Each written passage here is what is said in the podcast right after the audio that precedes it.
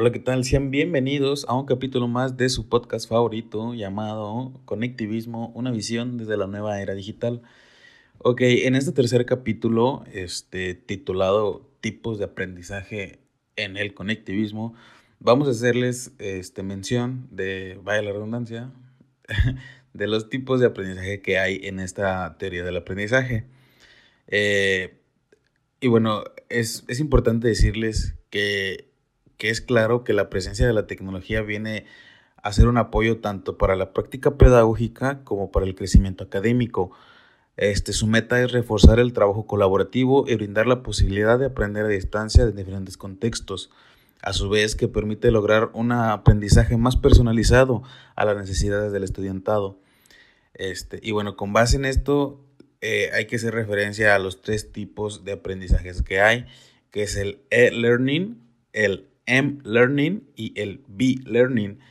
Estas tres maneras de aprender se complementan ya que integran el uso de la tecnología, pero al momento de llevarlas a cabo logramos notar algunas diferencias entre ellas.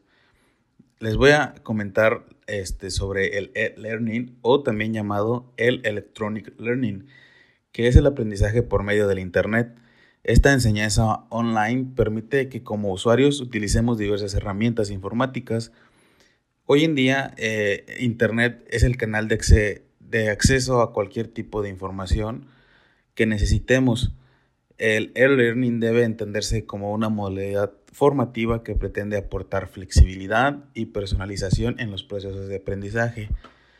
Para que se pueda llevar a cabo este, esta modalidad de aprendizaje hay que tener en cuenta ciertos requisitos que es el uso de un dispositivo electrónico, ya sea una tablet, un teléfono, una computadora, eh, que debemos de tener también, otro punto es conexión a internet, porque si no, no se puede llevar a cabo esto, porque eh, el internet es la base para, para llevar a cabo esta modalidad de aprendizaje. Otro punto es la estructura de un curso y creación de un espacio digital de aprendizaje, donde los cursos de e-learning suelen tener una estructura similar a la de los cursos presenciales, con lecciones en video, ejercicios, evaluaciones. Y por último, el, último requisito es que haya una interacción con profesores y otro con alumnos, porque el e-learning suele tener interacción real con otras personas, por lo general los profesores y en otras ocasiones otros alumnos del mismo curso. Esto permite obtener un aprendizaje más significativo, también corregir errores y aprender de otras personas que también están estudiando.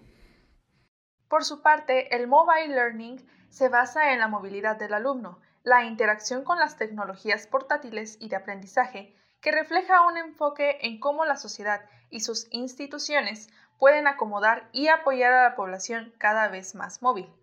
Los principales dispositivos para llevar a cabo este aprendizaje son el teléfono celular ya que son menos costosos que las laptops, computadoras o tablets. Una gran ventaja de este aprendizaje es la gamificación, es decir, aprendiendo por medio del juego. No obstante, una desventaja del aprendizaje móvil es que utiliza en primer lugar los celulares y la capacidad de almacenamiento es muy poca, por lo que hay que utilizar herramientas como la nube para guardar y mantener ya sea documentos, fotografías, videos, entre otros. Por último, tenemos el B-Learning o aprendizaje semipresencial, que como su nombre lo indica, combina el aprendizaje presencial y el aprendizaje en línea. Debido a esto, los profesores deben incorporar la tecnología para mejorar la experiencia de aprendizaje y ampliar su comprensión de ciertos temas. Un claro ejemplo es el aprendizaje híbrido que hemos ido adaptando en los últimos años, con el fin de darle continuidad al aprendizaje. La tecnología ha llegado para quedarse y el B-Learning es un claro ejemplo de esto. Nuestro deber como maestros es apoyarnos en la tecnología para motivar, interesar y favorecer la construcción cognitiva de los estudiantes. Eh, bien, adicionalmente, pues la tecnología ha jugado un papel clave o un rol clave en el conectivismo y pues esto nos ha permitido tener pues grandes ventajas eh, las voy a mencionar a continuación. Una de ellas es el trabajo cognitivo en la creación y visualización de los patrones. También nos ha permitido entender e incrementar la habilidad cognitiva y mantener la información de una forma de rápido acceso, por ejemplo, en buscadores o en estructuras semánticas.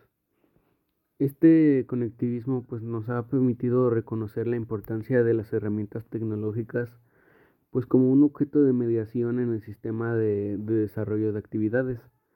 Pero pues luego se ha extendido eh, sugiriendo que la tecnología eh, desempeña un papel central en la distribución de la identidad, la cognición y pues por ende el conocimiento.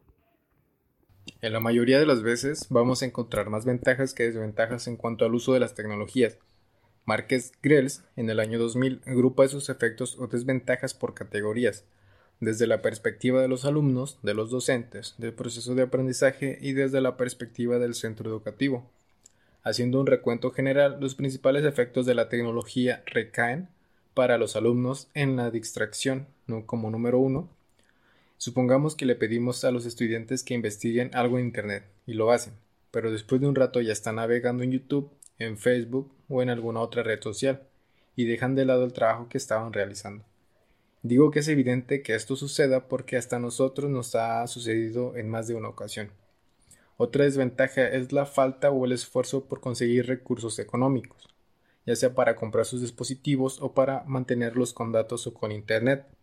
En algunas comunidades se suelen vender claves para poder tener acceso a Internet y que suelen costar de 30 a 50 pesos diarios.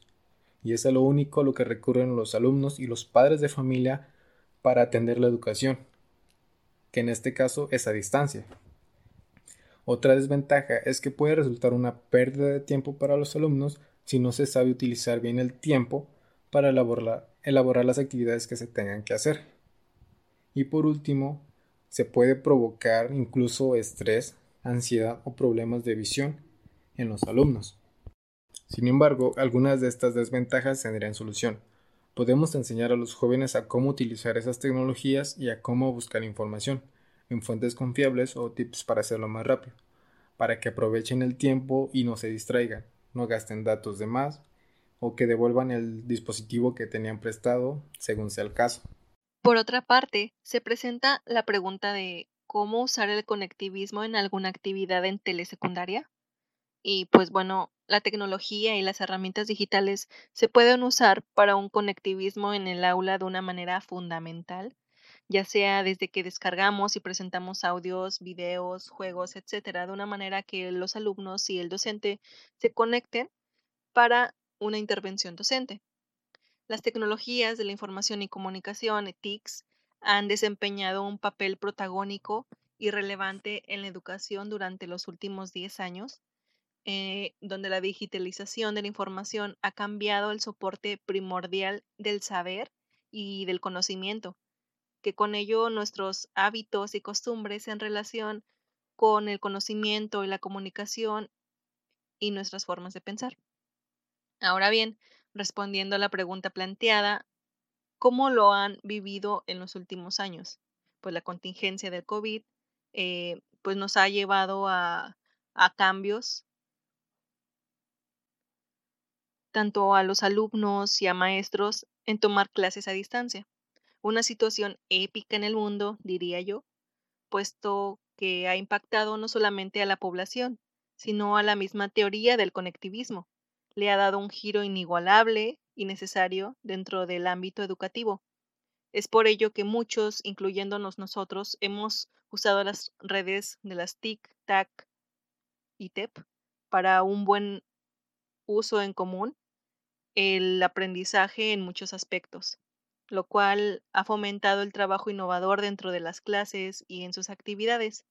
Por ejemplo, en el caso de telesecundaria, los alumnos de tercer año investigan textos argumentativos y como evidencia tienen que conectarse a videollamadas eh, o escribir e investigar por medio de la red fenómenos o hechos de gran impacto, para así comunicar y colaborar con el docente y sus compañeros por los medios digitales. Y ahí es cuando hacemos uso de las tecnologías del conectivismo.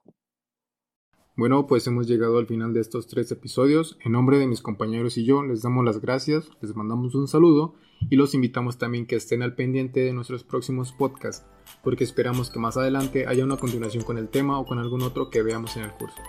De cualquier forma, gracias a todos y hasta luego.